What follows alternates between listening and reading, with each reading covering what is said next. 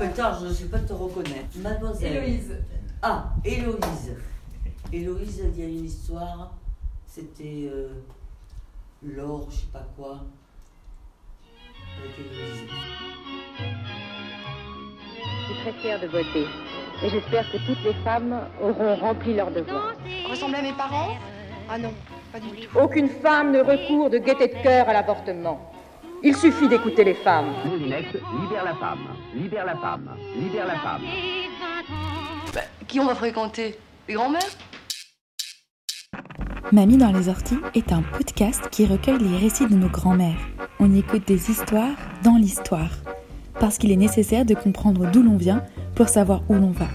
Ici, on écoute les premières qui ont eu le droit de voter, d'avoir un chéquier à leur nom, de divorcer, d'avorter, finalement de vivre de plus en plus librement. Nous sommes Héloïse et Marion et aujourd'hui nous allons chez Evelyne. Evelyne Marmont, n'est-ce pas bien. Tu veux les trois prénoms? Non, vas-y, tu peux juste Parce mettre que je te prie de croire que le deuxième est gratiné. Evelyne, Fernande, Marie. Tu veux que je te mette les trois Vas-y, mets les trois. Allez.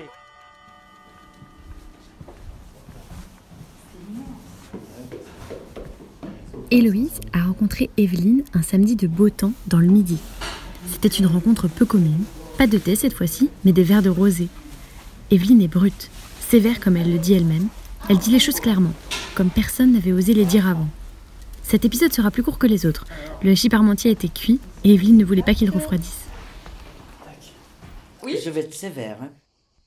Je suis née au Sénégal le 5 septembre 1946. Parce que mon père était à la trésorerie générale. Maintenant, on appelle ça le trésor public. Ou... Voilà. Je suis née là-bas. Je suis née à Dakar. Là, j'ai des souvenirs à mourir de rire. J'étais insupportable. J'étais un démon. J'avais qu'un rêve, je foutais rien à l'école. Ça, ça ne m'intéressait pas. Mon rêve, c'était de casser la gueule à tous les garçons. J'étais infernal. Je grimpais de partout. J'avais un vélo, je crevais toutes les cinq minutes. Ah, C'est ma nature. Là-bas, à cette époque surtout, c'est une liberté totale. Maintenant, les, les gamins de 6-7 ans, euh, c'est pas du tout la même chose. Tout a évolué. Tandis que là-bas, c'était là. Pour les enfants, c'était extraordinaire. On faisait ce qu'on voulait, on foutait rien, mais on se disputait, on se baladait, on faisait conneries sur conneries. On montait sur le toit. Euh, on a fumé, je piquais des cigarettes à mon père, on a fumé sur le toit. Que, des, mais des trucs ridicules, pas des trucs méchants. Et un beau jour, on s'est fait piéger. On passait à travers les barreaux, parce qu'il y avait des barreaux. Et un jour, il a vu des traces de pieds. Et. Euh, j'ai eu de gros problèmes. Parce que mon père a eu un très gros défaut. Il n'y en avait toujours que pour ma sœur. Pourquoi? Je n'en sais rien. Ah, moi, ça allait bien avec ma mère. Et avec mon père, ça allait pas. Toujours que ma sœur, que ma sœur, que ma sœur. Ah, ma sœur, elle n'avait rien à foutre. On s'est jamais entendus toutes les deux. Même là, j'ai très mal vécu. J'ai très mal vécu. Et moi, mes copines, c'était toujours des, des noirs. Parce que je m'entendais bien avec. Je m'entendais avec tout le monde, de toute façon. Mais dès qu'il y avait un garçon, bam, ah, il n'y avait rien à faire. Mais pourquoi, euh, pourquoi les garçons? Ah, parce que je ne pouvais pas libérer. Mais pourquoi? J'en sais rien. Je voulais leur montrer que j'étais aussi forte que le que. J'avais des cheveux magnifiques. Il me tirait les cheveux. J'ai dit, vu une poignée de cheveux Tiens, je vais te tirer les tiens. Et puis alors, euh, les coups de pied, où je pense. Moi, j'étais une déchaînée pour ça. Et je me souviens à l'école communale, le directeur de l'école s'appelait Monsieur Salomon. On l'appelait Monsieur Monsalo. J'ai rien foutu. Et c'est pour ça que mes parents, en 56, expédiés en France. En pension, chez les bonnes sœurs, à Villeneuve-les-Avignon. Mais tes parents, ils étaient toujours à Dakar? Oui, Ils vous ont envoyé en France? Oui. Mais pourquoi? Parce qu'on foutait rien. On était insupportables. trois ans chez les bonnes sœurs. On a foutu un bordel abominable, surtout moi, comme d'habitude. Alors après, trois ans chez les bonnes sœurs, et mon père a été muté au Cameroun, à Yaoundé. Là, on est resté un an, 59-60, et on est parti parce qu'il y a eu l'indépendance. Alors là, ça a été... euh, tout le monde est parti. Ils avaient l'indépendance, donc ils sont devenus indépendants. Ils n'avaient plus besoin du personnel français. Ils étaient indépendants, il fallait qu'ils s'assument et qu'ils se démerdent.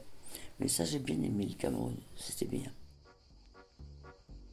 Evelyne est fascinante. D'où lui vient cette haine pour les garçons, cette bougeotte qu'elle traduit par J'étais insupportable Elle nous parle d'une histoire que l'on a tendance à écarter ou à penser très très lointaine. On oublie souvent que la France coloniale est un épisode si récent. Evelyne en est la preuve vivante. On va arriver à l'époque où j'ai connu Marmont. J'ai une chance, j'avais une bonne copine. Parce que moi, je sortais pas. J'avais rien. Et comment dire, c'est grâce à cet ami, j'ai commencé à faire du sport.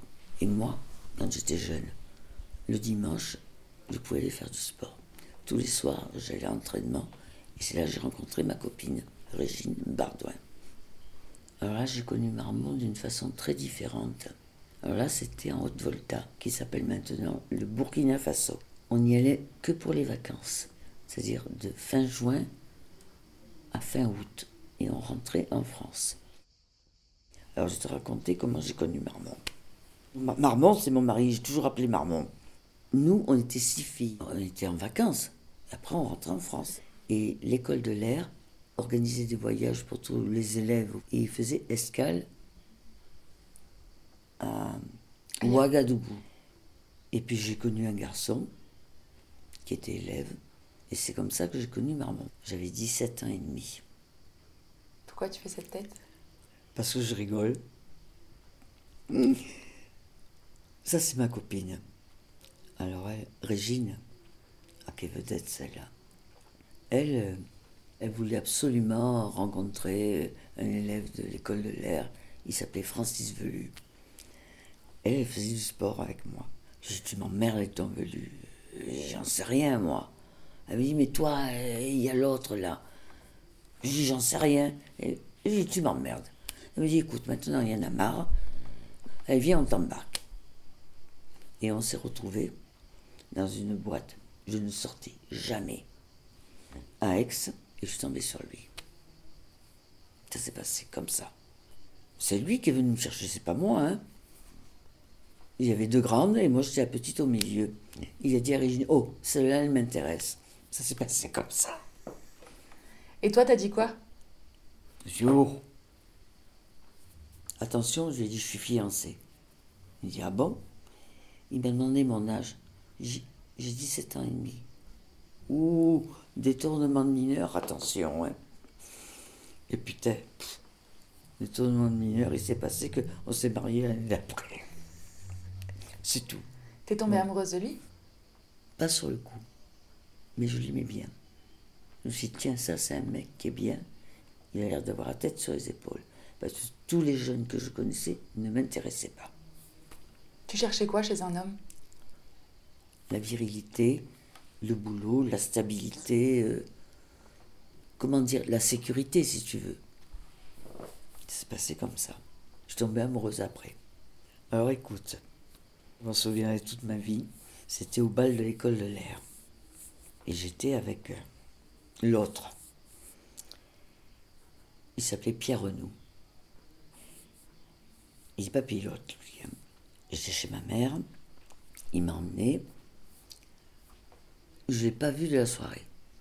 Et à un moment donné, j'ai dit, euh, comme je connaissais Roger, puisque je l'avais déjà vu, j'ai dit, euh, Monsieur Marmont, parce que je lui disais, Monsieur, j'ai dit, écoutez, vous pouvez m'emmener chez vous, parce que je m'étais fait mon chignon, je m'étais coiffée toute seule, comme d'habitude, parce que je veux refaire mon chignon. Oh pauvre, t'as compris? Ah, le premier baiser que j'ai eu de ma vie. Je m'en souviendrai toute ma vie. Ah, j'ai dit, merde alors. À minuit, je suis partie. Roger, il est rentré, je sais pas quelle heure. Un bordel qu'ils ont foutu. Il y avait de tout. Il savait plus où il était. Il était, rond comme une bille, comme d'habitude. Et moi, je suis rentrée et l'autre, j'ai foutu dehors. Et c'était terminé. J'en ai plus entendu parler. Voilà. Et c'est Roger qui a pris la suite. Donc attends, tu avais 17 ans et demi quand tu as rencontré ton mari. Oui. Vous vous êtes mariés, tu avais quel J'avais âge? 18 ans et demi. Donc tu étais mineur. Oui. C'était 21 ans, la majorité. Donc tu as dû demander à tes parents une ATC. Eh oui. Plus, à l'époque, Marmont était obligé de demander l'autorisation au général. Ah, mais c'était compliqué hein, pour savoir si j'étais de bonne famille, si j'étais pas si. Ces gendarmes, j'étais convoqué à la gendarmerie pour m'interroger. Ils m'ont demandé si j'avais pas des maladies. J'ai dit écoutez, moi j'ai eu la varicelle, les oreillons, la coqueluche. Euh, puis c'est tout. Mets-toi à ma place. Parce que j'étais vraiment d'une naïveté exemplaire. Quand j'ai connu Marmont, La rencontre avec Marmont, c'est un roman d'aventure. On imagine Evelyne en Haute-Volta, avec ses amis à parler au pilote et finir par tomber amoureuse lors de cette soirée avec son chignon parfait. Evelyne a un franc-parler unique. Alors, quand elle nous parle de sa grossesse et de sa vie maritale, forcément, les mots sont crus et sincères. Il nous raconte une certaine réalité pour les femmes à cette époque. Donc tu t'es mariée à 18 ans et demi et tu as eu tu es tombée enceinte tout de suite? Alors euh, pratiquement, oui.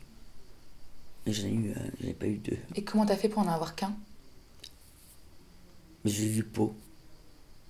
Par contre, quand on est, arrivé ici en 75, je me suis payé quand même une grossesse extra-utérine. Alors là, j'ai failli crever. Eh ben, J'avais mal au ventre. J'avais des pertes. Il y a quelque chose qui va pas. C'est pas normal d'avoir mal au ventre comme ça. Je connaissais juste les voisins. Il y a un tout bébé qui est arrivé parce que moi je connaissais personne. Expédié tout de suite en clinique. Il m'a dit il faut vous opérer tout de suite, c'est une question de vie ou de mort. J'étais enceinte, effectivement. Je lui ai dit je crois, docteur, je suis enceinte de travers. Il m'a dit exactement. Dit il y a quelque chose qui va pas. 15 jours, je suis restée. Et Roger, il est venu? Une fois. Il supportait pas. C'était bruyant. Il avait aucun problème avec moi. N'aurait plus, j'en aurais plus. Tant mieux. J'aurais aimé avoir une fille, mais j'ai pas pu avoir de fille. Parce que tu pouvais plus avoir d'enfants? Non. C'est pas plus mal. Il vaut mieux. De toute façon, lui, il n'aurait pas voulu. Il m'a plutôt cassé les pieds, même. J'ai fait souvent chambre à part. Parce que ça me gonflait. Ça m'intéressait pas. Les relations sexuelles? Oui, même pas. Ben, c'est pas en colère qu'elle est ailleurs. Ils m'en foutaient. Je disais non, mais non, c'est non. Si t'es pas content, tu vas ailleurs. Après, ça n'empêchait pas. Par contre, le reproche qu'il a, que je lui ai toujours fait, il n'était pas affectueux. Il a toujours été euh, indifférent. Alors que moi, c'est l'affection qui m'intéresse, c'est pas. Ça, j'en ai rien à foutre. J'ai rempli mon devoir conjugal par obligation. Et oui. T'as jamais eu d'amoureux euh, qui t'ont fait. euh, Non. Parce qu'il n'y a personne qui pouvait être à la hauteur de ce qu'il était lui. Je n'ai pas rencontré quelqu'un de valable pour être supérieur à lui. Je suis désolée, mais moi c'est mon Dieu. Voilà. Même s'il avait pas d'affection pour toi, c'était quand même Je m'en fous. Il en avait, il était un petit peu gentil de temps en temps. Et c'est toujours mon Dieu. Même qu'il soit vieux, je me fais un, un sang pour lui, mais ça, je ne peux pas lui dire, parce qu'il n'accepte pas. Moi, ça a toujours été l'unique amour de ma vie. Il n'y en a pas eu d'autre. Jamais. J'ai jamais trouvé quelqu'un qui le remplace. Il n'y en a eu aucun. Il était très beau, il était courageux, travailleur, euh, comment dire, en plus intelligent, cultivé. J'ai tout appris avec lui. Tout. Même à faire la bouffe. Je me suis mariée, je ne savais même pas faire cuire un œuf. Et vous, et vous avez quand même réussi à avoir un mariage heureux, même Oh. si euh, la sexualité, ça allait pas Pas forcément. important. C'est l'avantage, c'était pas important, non.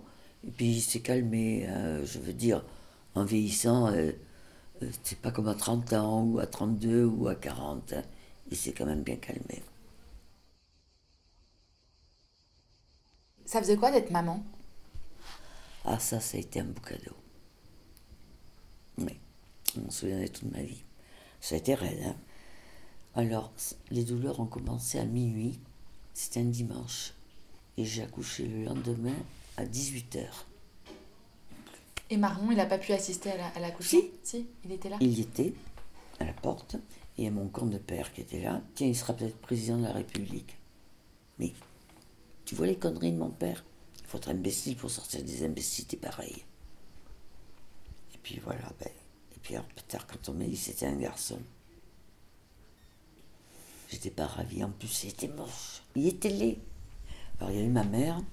Elle m'a dit, mais t'inquiète pas, ça va passer. J'ai foutu un bordel. J'appelais sans arrêt le pédiatre. Vous voyez pas qu'il est taré? Regardez toutes les taches qu'il a, regardez-moi ça. Elle m'a dit, mais non, madame, c'est normal. Après, je m'y suis faite. Alors, on m'a demandé si je voulais le nourrir. Je lui ai dit, ça me sert à quoi de le nourrir? J'ai, pas de lait. J'ai un biberon, c'est mieux. J'ai au moins comme ça, si je veux partir, ma mère lui donnera le biberon. Mais d'être maman, euh, heureusement que j'en ai eu qu'un. Et puis alors, j'étais sévère. hein.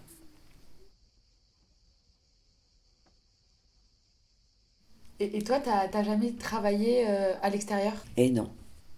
Ça, c'est un drame. Pourquoi c'est un drame? Parce que j'ai pas voulu. Qui c'est qui a pas voulu? Maman, tu restes à la maison, t'as six boulots, il n'a jamais voulu. C'est dommage. À l'époque, c'était plus facile, j'aurais pu faire des tas de choses.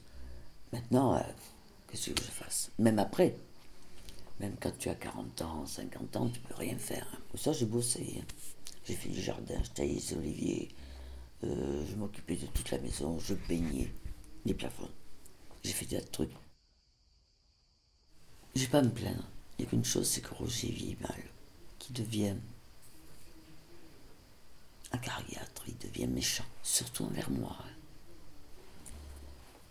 Je comprends pas pourquoi. Mais qu'est-ce que tu veux que je lui dise? Je peux rien lui dire. Enfin, qu'est-ce qu'il faut faire hein